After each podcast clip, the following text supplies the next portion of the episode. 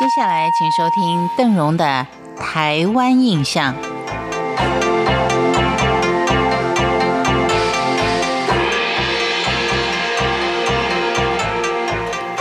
邓荣在为您介绍九份老街的时候，特别提到了九份老街，它是呈现一个“风”字形，也就是上面比较短。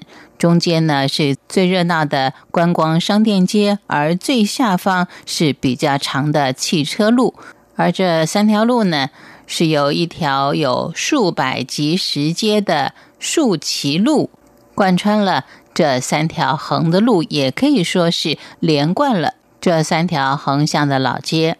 另外还有一条蛮特殊的路啊，您也可以去看一看。既然繁华过，它的吃也一定是多元化的。其中以金山鸡山街的小吃是最负盛名，但是因为它的店屋都是紧邻的，使得宽仅仅三四公尺的道路终年是不见天日的。所以这条街呢，就叫做暗街仔。街上呢有市场、有银楼、有西装店、有理发店、杂货店、艺品店等等，琳琅满目。这里虽然也是老街，但是因为它游客很多，新兴的餐饮店以及住宿旅馆是应运而生，因此呢，它也是一个重生的老街。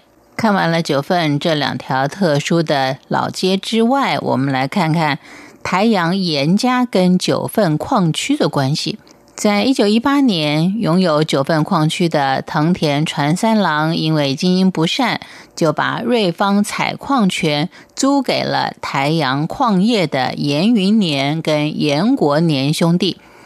严家采用的是三级承包制的方式，分矿区为七个区域，转包给别人来开采。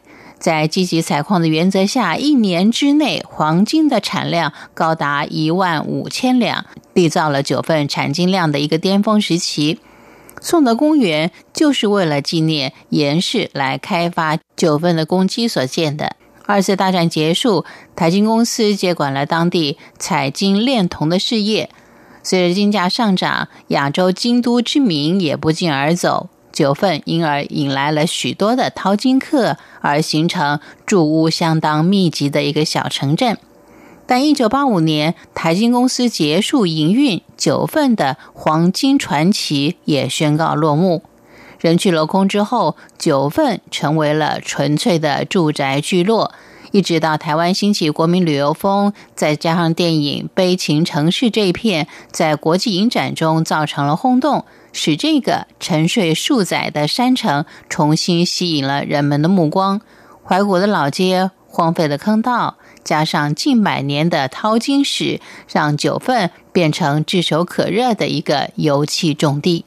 沿着九份老街漫步，感受旧山城的风情，还有几个景点您也不可以错过的。有五番坑，是在一九二七年开采。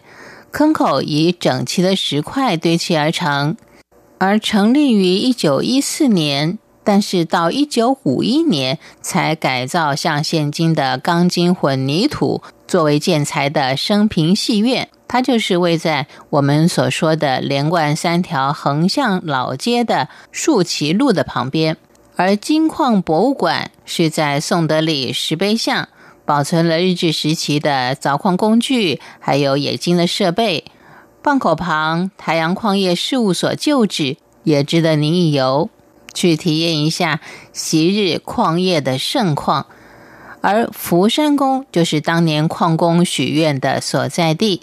圣明宫主祀的是关圣帝君。这里是九份的信仰中心，游客可以前往文史工作室或是民俗艺术小集去索取相关的资料，深入的去了解我们的流金城市九份。每一次啊，看到九份那么多的观光人潮，真的觉得蛮可惜的，因为人多，你就没有办法慢慢的去欣赏、去体验那古老的岁月。感谢您今天的收听，我是邓荣，台湾印象，我们下回见。